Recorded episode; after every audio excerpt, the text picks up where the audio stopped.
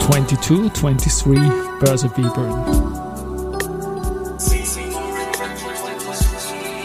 Season 4 in 2023. Again presented by Management Factory.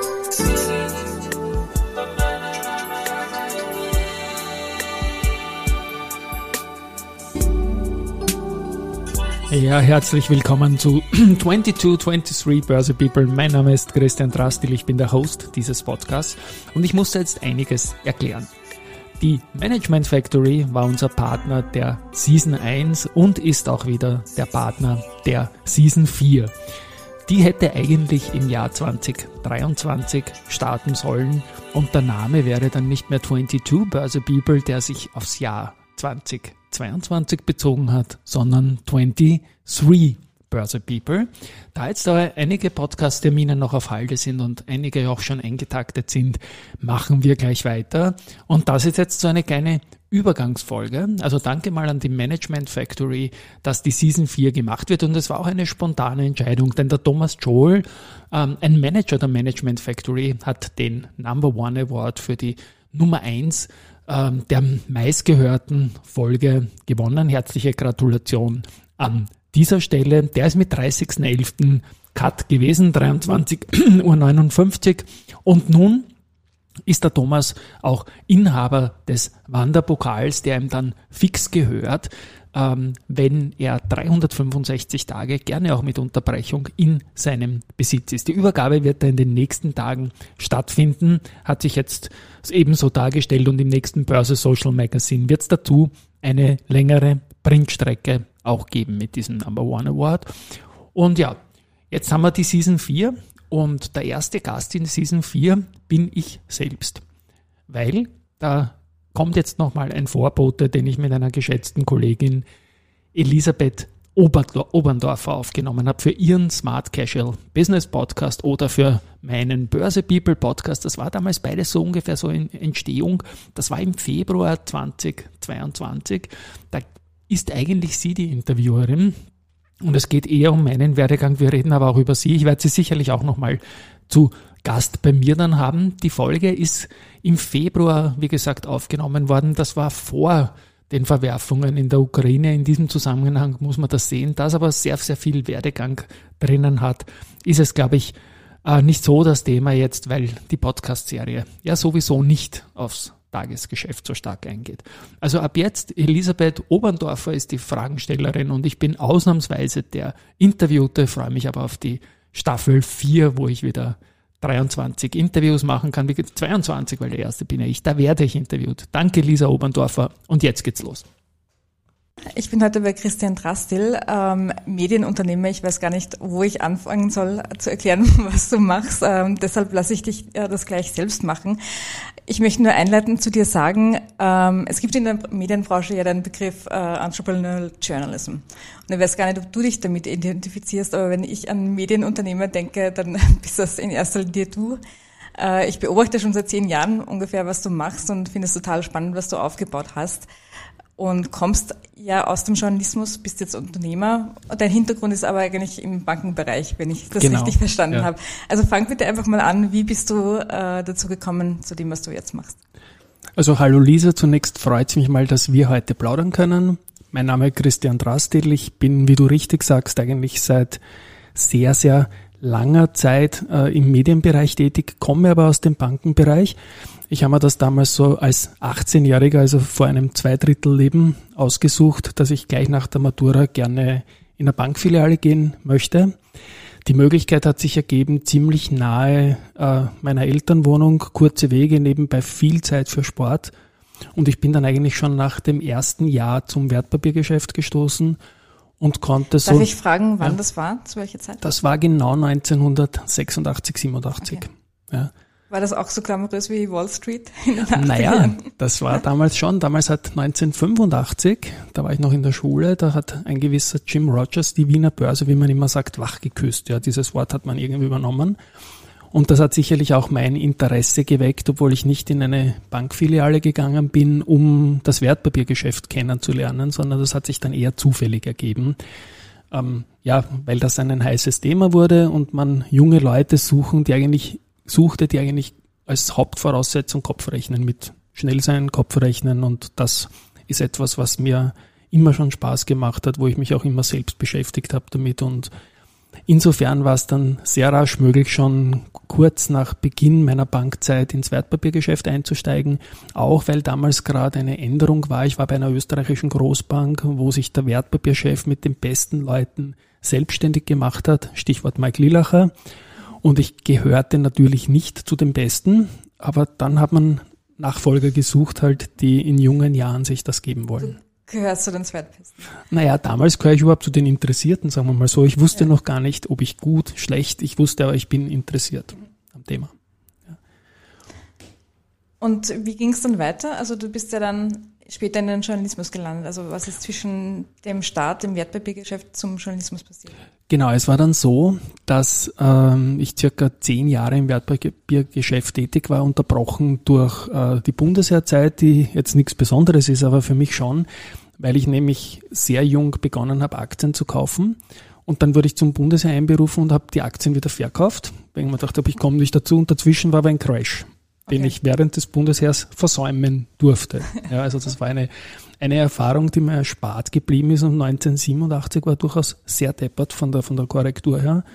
Und insofern bin ich dann zurückgekommen, habe ohne Verluste weitermachen können und bin dann lange und gerne in meinen jungen Jahren im Wertpapiergeschäft äh, geblieben, habe bei der Bank eine tolle Ausbildung, wie ich sage heute, danke dafür bekommen und wurde dann von einem Kunden, sage ich mal, ins erweiterte Startteam vom, vom Wirtschaftsblatt geholt, um auch ein wenig die Journalisten, die das alles konnten, das Handwerk, so wie du.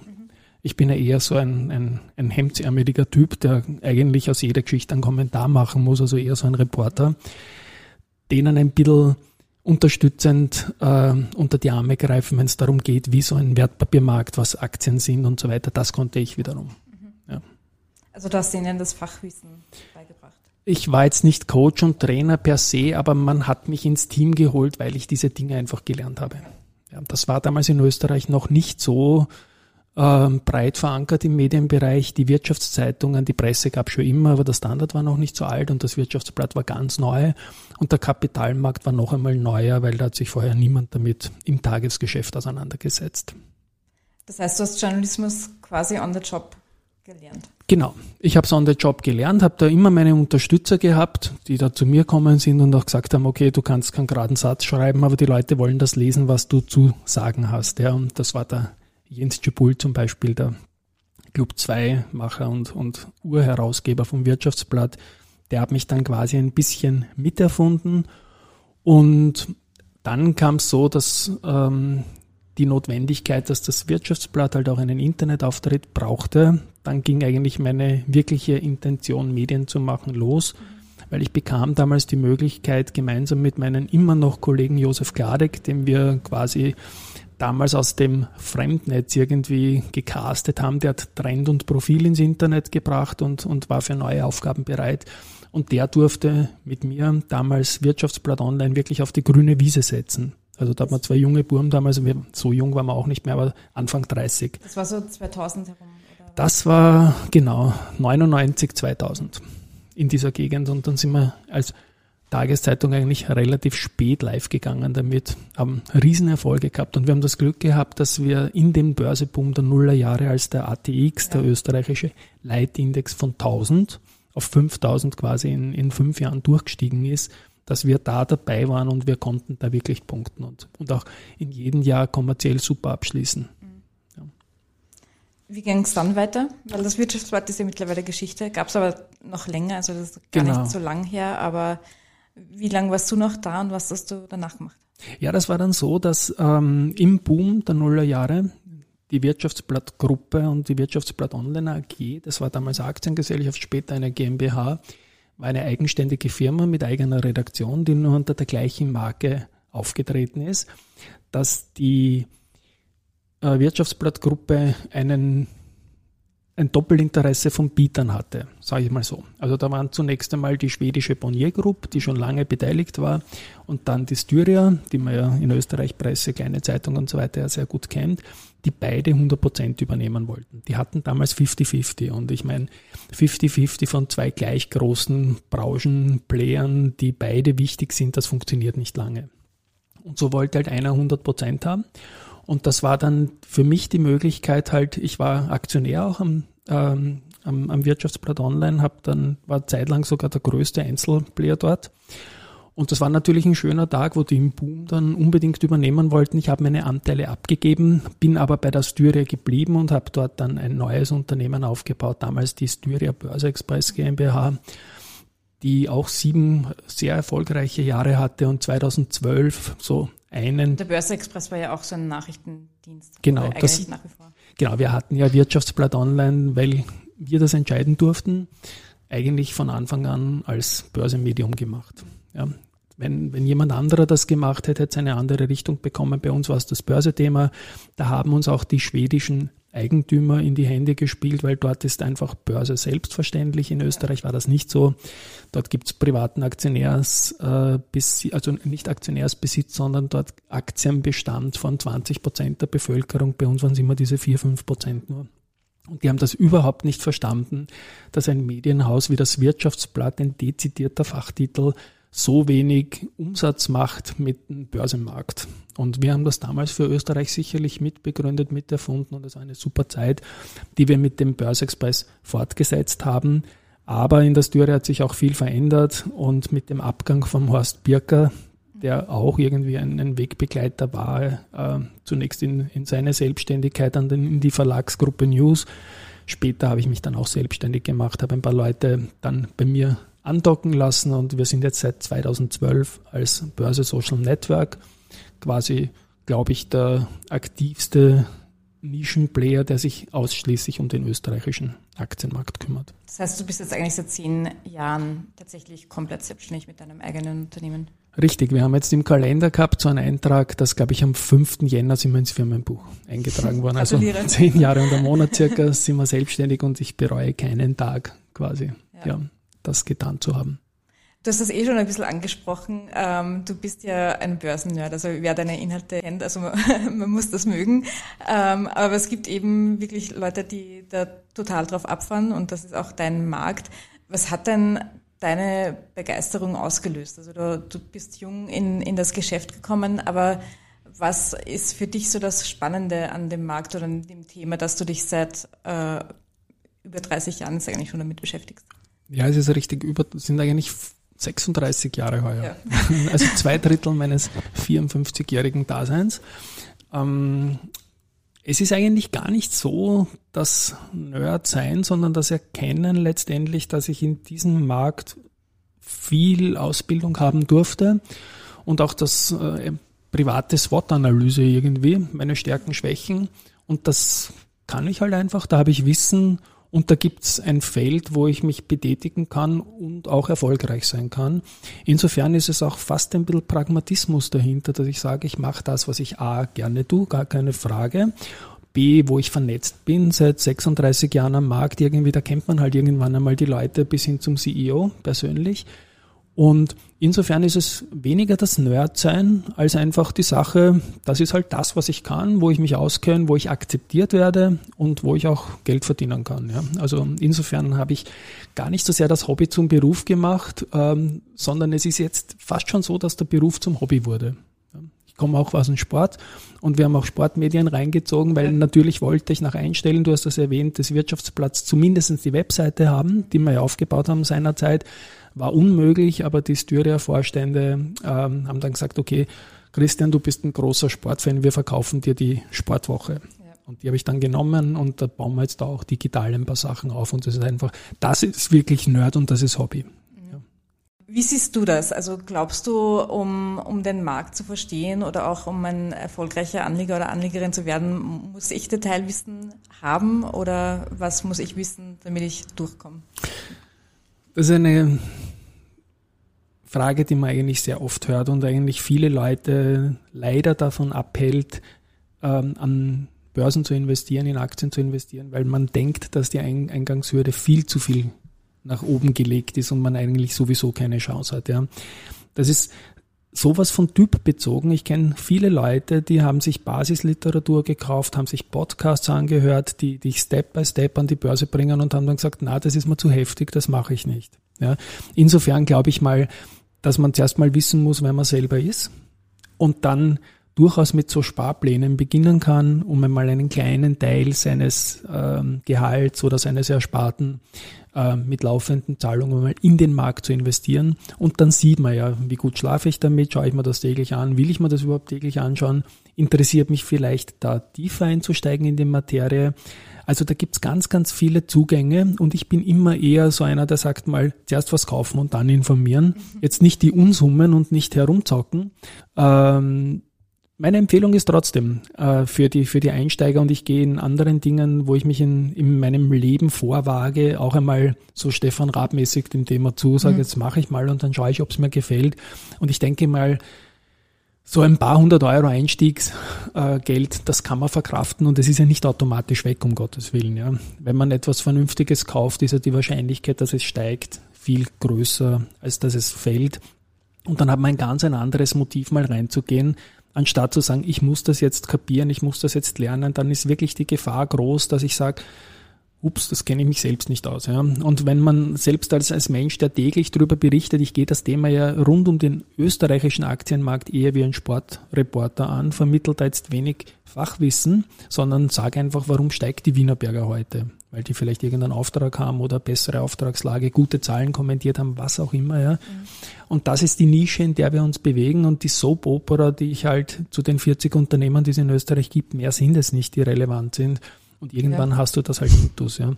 Und, und mein Tipp ist wirklich an Einsteiger, tut euch nicht ähm, die, die Pflicht nehmen, jetzt äh, übergescheit zu werden, weil so ganz kapierte Kapitalmärkte keiner. Manchmal haben wir politische Börsen, manchmal gab es einen Don, Donald Trump, der alles vorantreibt.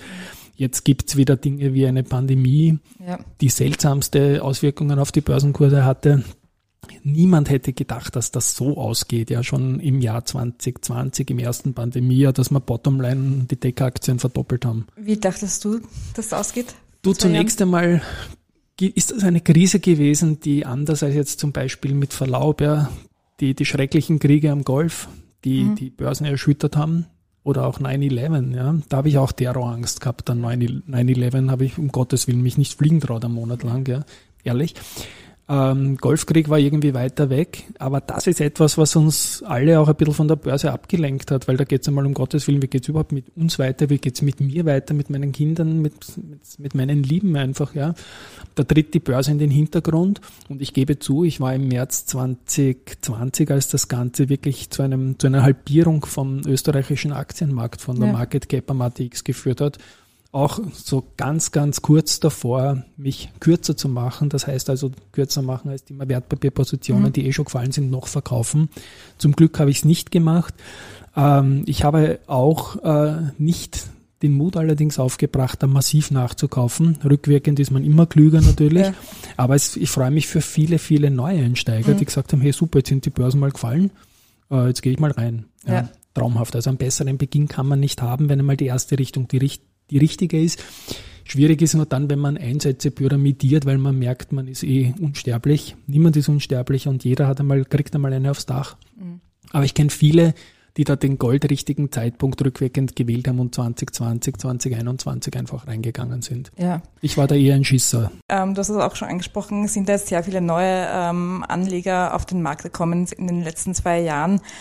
Und ähm, es hat sich dadurch auch der Markt an Finanzdienstleistern äh, geändert. Also man sieht es auch vor allem in den USA mit ähm, Apps wie Robinhood und bei uns ähm, Flattex hat jetzt eigentlich auch schon ein bisschen ein, ein äh, Rebranding, schaut ein bisschen äh, flotter aus.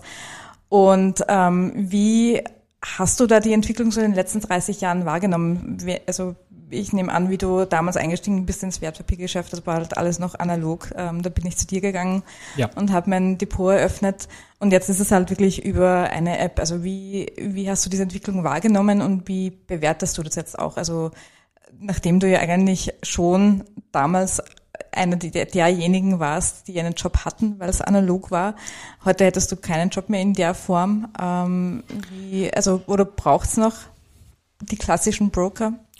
Natürlich braucht's die. Ich meine, die Beratung ist deutlich nach zurückgedrängt. Ja, das kann ich mehrdimensional sagen. Wir haben zum einen äh, den Job, den ich in der Bank hatte, Damals gab es ja nicht einmal noch ein Internet, ja, mhm. in den 80er Jahren, als ich das gemacht habe. Da warst du wirklich nicht persönlich der Gott, aber der Weg zum Gott irgendwie, der dann in der Hauptanstalt angerufen hat und irgendwas nachgefragt hat, wenn du irgendeinen Exoten mit Verlaub wie IBM, ja, ich übertreibe jetzt, also IBM war damals wenn du in eine österreichische Bankfiliale gegangen bist und der IBM kaufen, haben alle gleich einmal sich, sich verneigt oder sonst irgendetwas. Ja.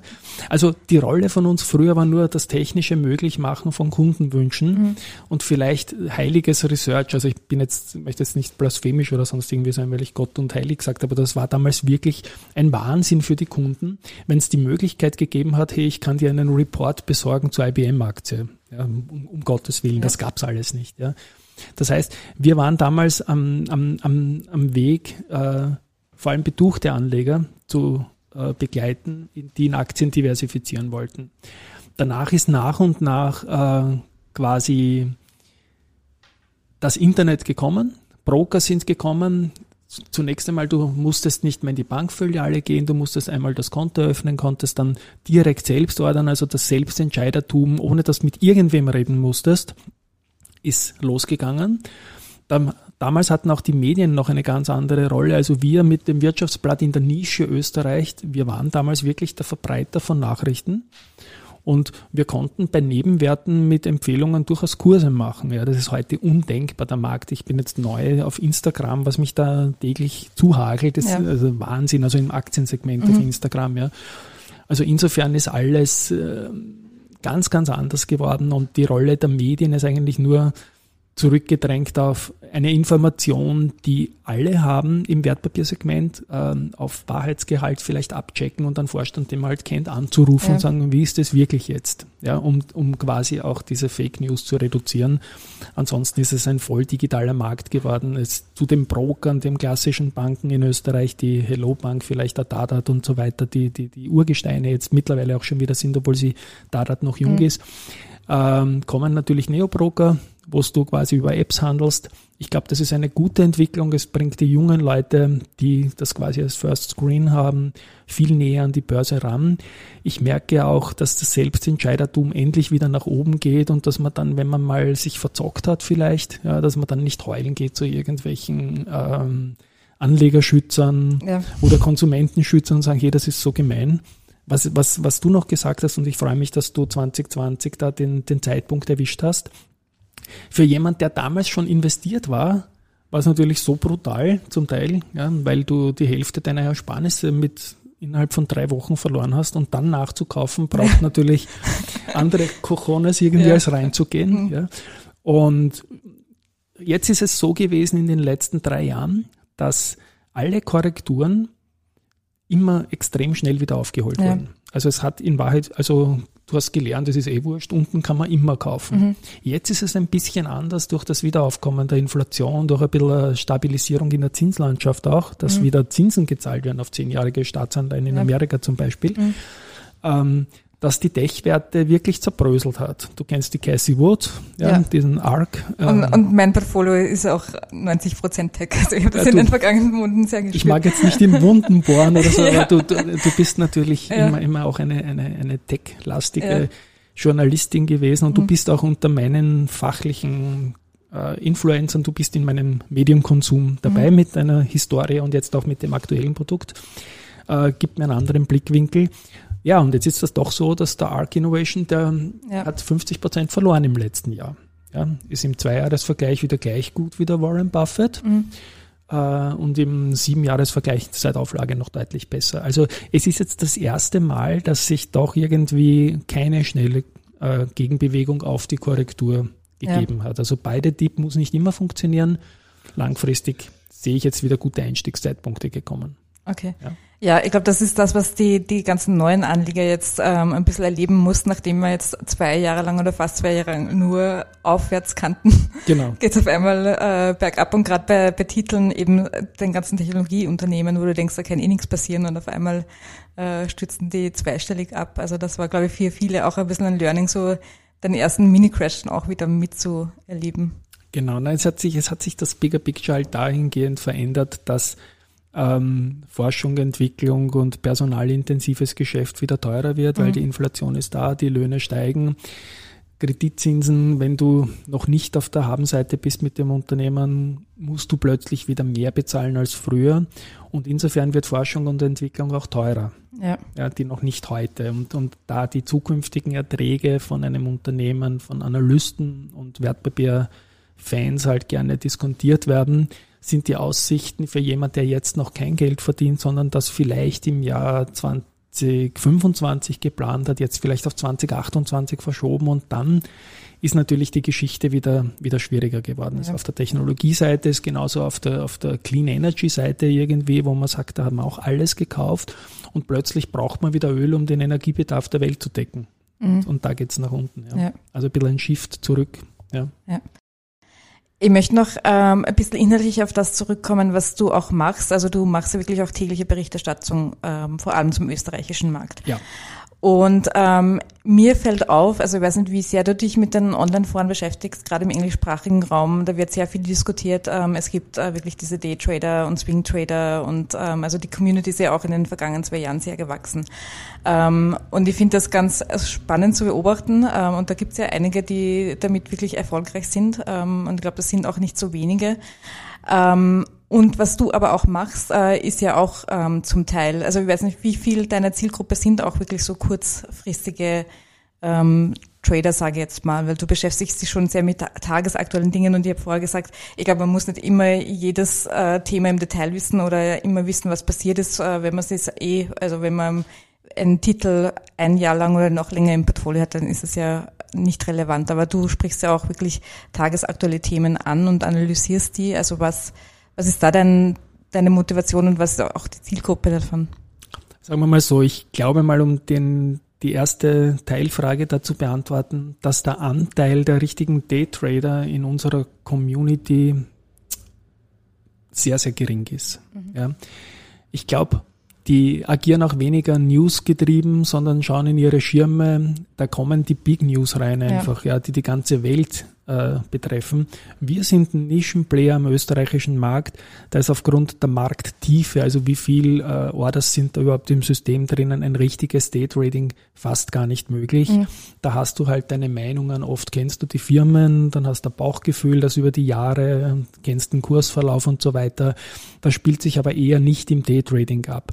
Da wir aber hoffen, dass wir alle die in Österreich sich irgendwie mit der Geldanlage in Aktien oder Derivaten beschäftigen, irgendwann einmal schon erreicht haben. Das mhm. wird wohl so sein. Aufgrund äh, des kleinen Marktes werden wir da auch eine Schnittmenge drin haben. Und ich kenne auch etliche, die sagen, ich habe meine Langfristpositionen, ich habe auch meine Sparbücher, Immobilien, aber ich tue halt gerne ein bisschen herumzocken. Ja, das machst du aber eher nicht mit österreichischen Aktien. Das machst du mit Währungspaarungen, das machst du vielleicht mit Gold ja, mhm. mit hyperliquiden, mit der Nasdaq, mit dem S&P 500, was auch immer, ja, mit hyperliquiden Underlyings, wo du dann nicht vielleicht aufgrund eines zu dünnen Orderbuchs trotz richtiger Einschätzung ja. der Loser bist, ja. Mhm. Also, Trading ist weit weg, obwohl ich übernächstes Monat, also zum 20. Geburtstag unserer Echtgeldveranlagung, ich habe 10.000 Euro in die Hand genommen vor 20 Jahren, jetzt im April 2002, mhm. also fast 20 Jahre. Ähm, und die wurden rein mit österreichischen Aktien und voll transparent und FMA immer wieder Kontakt auch gehabt. Im Nachfragenden von meiner Seite aus haben wir da 120.000 Euro gemacht aus 10.000 Euro. Mhm. Mit journalistisch äh, immer kommentierten Käufen, Verkäufen. Ja. Bin ja natürlich saustolz drauf, ja, dass aus 10.000 120.000 mhm. äh, Euro wurden.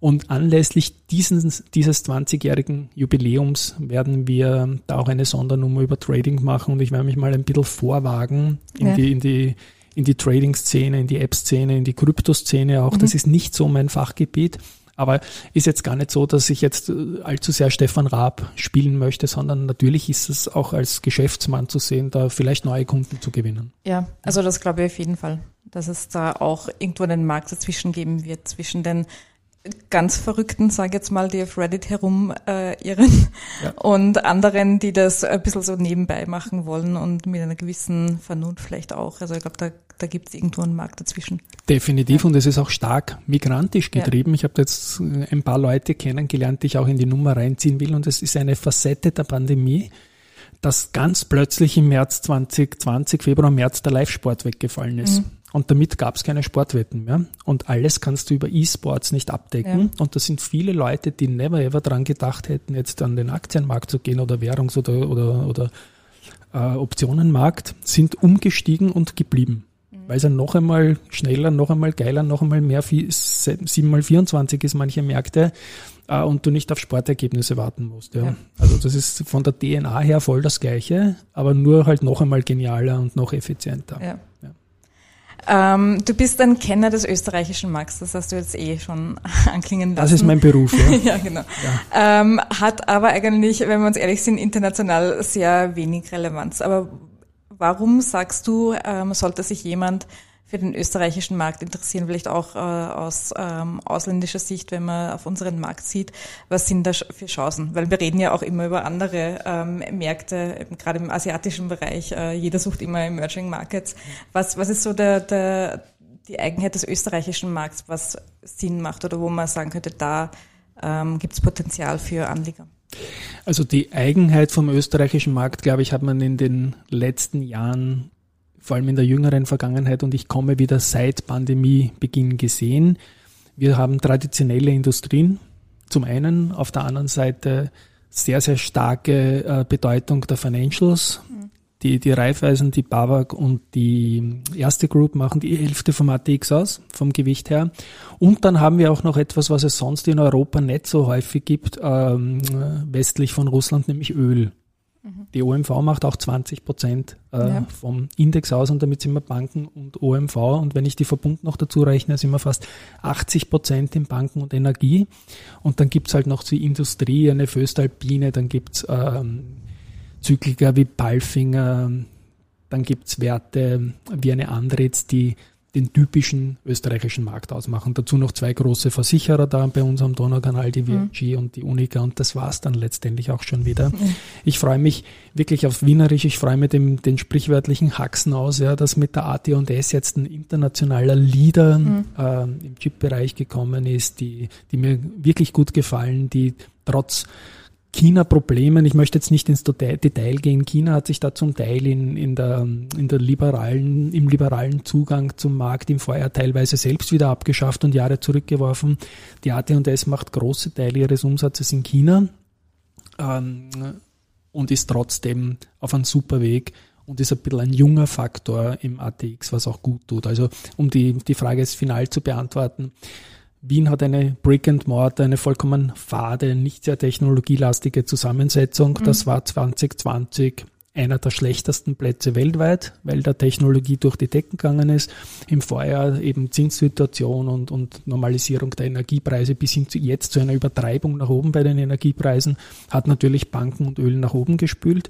Und Wien war die beste Börse der etablierten Börsen im Jahr äh, 2021 und in den ersten sechs Wochen 2022 setzt sich das fort. Also Wien ist momentan on top und seit Pandemie beginnt zunächst die schlechte Entwicklung und dann die gute Entwicklung, ist Wien sogar besser als die meisten anderen Börsen.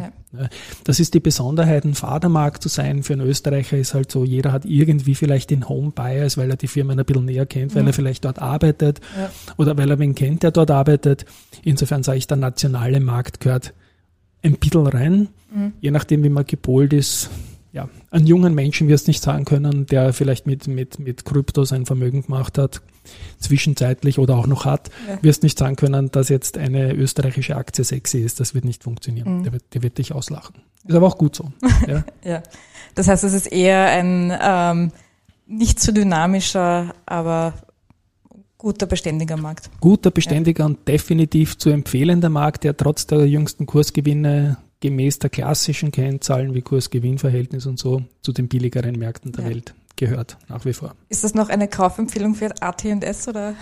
Du, AT&S ist für mich, ich hab's, ich sage immer so, ich habe ein Wikifolio, ja. ja. das ist diese Social mhm. Trading Plattform, die von hier einen knappen Kilometer ihr Headquarter hat. Ich kenne die Jungs äh, seit Start, habe die mitbegleitet, haben ein Wikifolio und ich sage, alles, was in meinem Wikifolio Stockpicking Österreich Long ist, ist für mich auch eine Empfehlung, weil ich selber habe. Ja. ja. ansonsten kann ich, darf ich nicht beraten, aber in meinem Wikifolio setze ich einfach meine Ideen um und da kann man reinschauen, wenn man will. Aber das heißt, wir verlinken dein Wikifolio. Wenn du magst, sehr gerne. Das ist jetzt acht Jahre alt, seitdem es Wikifolio gibt, mhm. gibt es auch mein Wikifolio. Hat in acht Jahren, glaube ich, 80 Prozent plus gemacht mit einer breiten Streuung. Ja. Also ja, da bin ich sicherlich vorsichtiger, weil ja auch äh, sich Leute, die ich nicht kenne, da beteiligen können, ein Zertifikat mhm. kaufen und ich gehe das sehr vorsichtig an. Ja. Da kommen wir auch schon zum nächsten Thema Inflation, was jetzt ja. viele Anleger beschäftigt. Äh, wie gehst du damit um? Müssen wir uns Sorgen machen um die Inflation oder ist es alles übertrieben, was gerade diskutiert wird? Nein, es ist definitiv nicht übertrieben. Es war auch klar sichtbar, dass das kommen wird. Mhm. Durch, es gibt verschiedene Herleitungen, ob das jetzt irgendwann einmal beim Suezkanal losgegangen ist ja. mit einer komischen Schiffsgeschichte. Mhm oder ob einfach ähm, die Schuldenpolitik jetzt mit dem Gipfel der sinnvollen, notwendigen Corona Prohibitions- und, und Impfmaßnahmen und was auch immer ihren Gipfel erreicht hat. Ja. Äh, es war klar, dass, dass die Inflation kommen muss einfach und sei es auch nur vom Basiseffekt her, weil vor zwei, ein, zwei Jahren alles ganz unten war. Dass es jetzt Steigerungen geben muss, ist klar. Ich glaube, das Thema wird uns noch ein paar Quartale beschäftigen. Mhm. Ähm, die extremen erratischen Ausreißer, zum Beispiel ist, hier sitzen wir in meinem Büro heute, da ist der Strompreis einmal um 50 Prozent nach oben gegangen. 50. Mhm. Ja. Also das sind Dinge, die können so nicht halten und werden auch so nicht halten.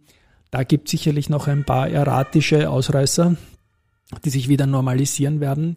Aber ich denke, diese extremen Übertreibungen nach unten, die jetzt fast ein Jahrzehnt uns begleitet haben und zum New Normal wurde, weil all das, was ich gelernt habe in meiner zunächst gelobten Ausbildung in den 80er Jahren, hätte ja. ich zerreißen und wegschmeißen können. Es gibt keine mhm. Zinsen mehr.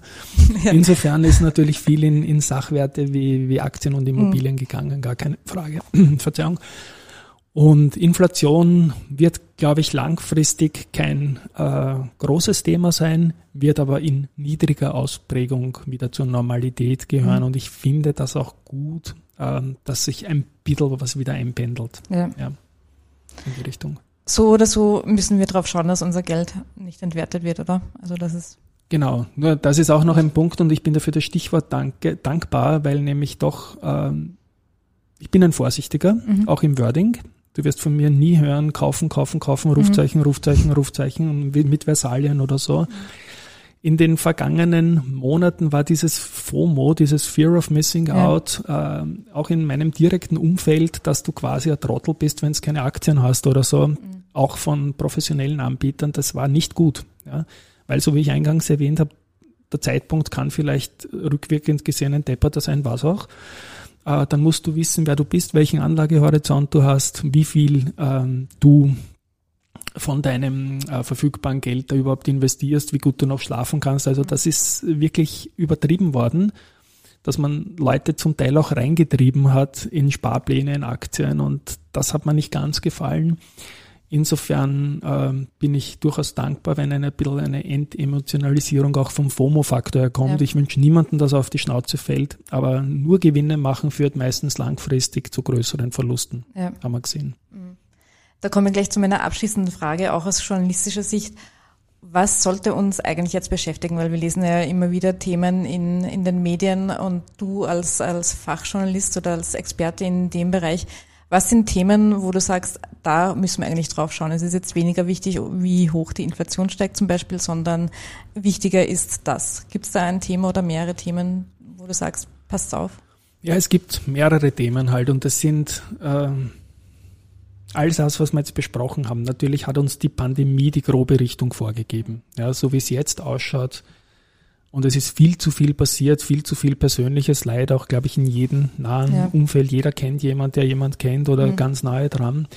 Ähm, es schaut jetzt aus, als kommen wir da irgendwie durch. Ähm, die Inflation begleitet uns ebenfalls, dann die, die geopolitische Lage jetzt ganz, ganz aktuell natürlich, wenn man Russland und ja. Ukraine anschaut. Da bin ich irgendwie optimistisch, dass es eine hartscherte diplomatische Lösung geben wird. Ich denke, es ist immer ein Mix der Ereignisse und das Ganze als Anleger jetzt, wenn ich sage, wenn mich diese Themen wie Pandemie oder Kriegsgefahr oder vor allem ganz stark auch Klima natürlich, mhm. ja, das kann dich auch aus dem Gleichgewicht bringen, wenn das alles zu langsam geht und es geht auch sehr langsam alles.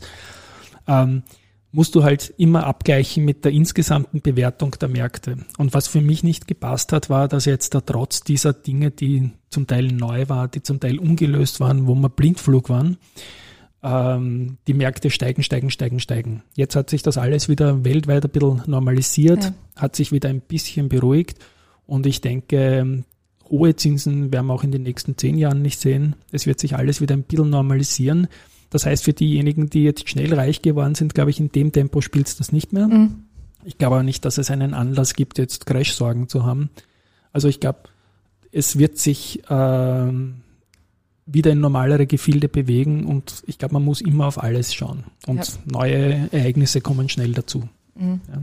Also es ist jetzt nicht der singuläre Punkt, dass ich sage, Pandemie ist wurscht und Ukraine-Krise ist wichtig und der Rest ist auch wurscht. Es ist immer, wie spitzt er sich zu und was macht der Markt? Ja, wir ja. haben monatelang alles negiert, was irgendwie deppert war mhm. und sind gestiegen, gestiegen, gestiegen, weil natürlich viel Geld im Markt ist. Ja. ja. Man sieht ja immer an den Ultimos, an den, an, an den Ultimos fangen dann Sparpläne an zu wirken. Am ersten Handelstag im Monat wird gekauft und das dann immer die Umsatzspitzen und da kommt so viel Geld in den Markt, dass du da fast schon monatssaisonale Effekte reinkriegst, mhm. dass zu Beginn immer, immer das Sparplangeld reinkommt. Ja. Also es ist. Das heißt, die nächsten Wochen, Monate, Jahre werden wieder ein bisschen besonnener. Ich gehe davon aus, weil nämlich auch eine breitere Masse an Anlegern am Markt tätig ist, äh, was die Schwankungen eigentlich, äh, glaube ich mal, reduzieren sollte, mhm. weil einfach mehr Basisliquidität in den Märkten drinnen ist. Ereignisse, wie gesagt, wird es immer geben, Volatilität wird es auch geben, aber diese extremen Aussetzer nach oben und nach unten, Aussetzer ist vielleicht ein falscher Auswüchse nach oben und nach unten, die wir da gehabt haben vor, vor zwei Jahren, drei Jahren, die sehe ich so schnell nicht kommen. Ich glaube, die Märkte werden äh, langfristig die Freude machen, die sie auch in der Vergangenheit gemacht haben. Die Übertreibung ist draußen und das ist mal das Wichtigste. Ja. Das ist ja ein gutes Schlusswort, vor allem beruhigend für neue Anleger, dass es jetzt wieder ein bisschen ruhiger weitergeht. Ja, auch für jene, die vielleicht höher eingestiegen sind, mhm. jetzt nicht die Nerven schmeißen, würde ich mal sagen, sondern monatlich vielleicht was dazulegen. Nicht alle, ähm, wie sagt man, alles gleichzeitig investieren, ja. sondern ein bisschen ähm, Futter zurücklassen und gegebenenfalls nachkaufen. Das soll euch Freude machen, es soll auf keinen Fall schlaflose Nächte bringen, weil mhm. da kenne ich auch viele. Und FOMO ist meistens ein schlechter Berater. Ja, das ja. glaube ich auch. Also nicht nachlaufen. Ja. ja. Gut. Danke, Christian, für das Gespräch. Ich danke für die tollen Fragen, Lisa. Wünsche dir, ich meine, wir kennen uns auch schon ja. seit 15 Jahren oder sonst irgendetwas und, und Hut ab vor deinem Werdegang und schön die Schnittmenge Technologie und Investor zu finden. Danke. Ja, ich glaube, wir sprechen wieder bald mal. Wir werden uns updaten. Danke, okay. Lisa. Servus. Tschüss. Baba.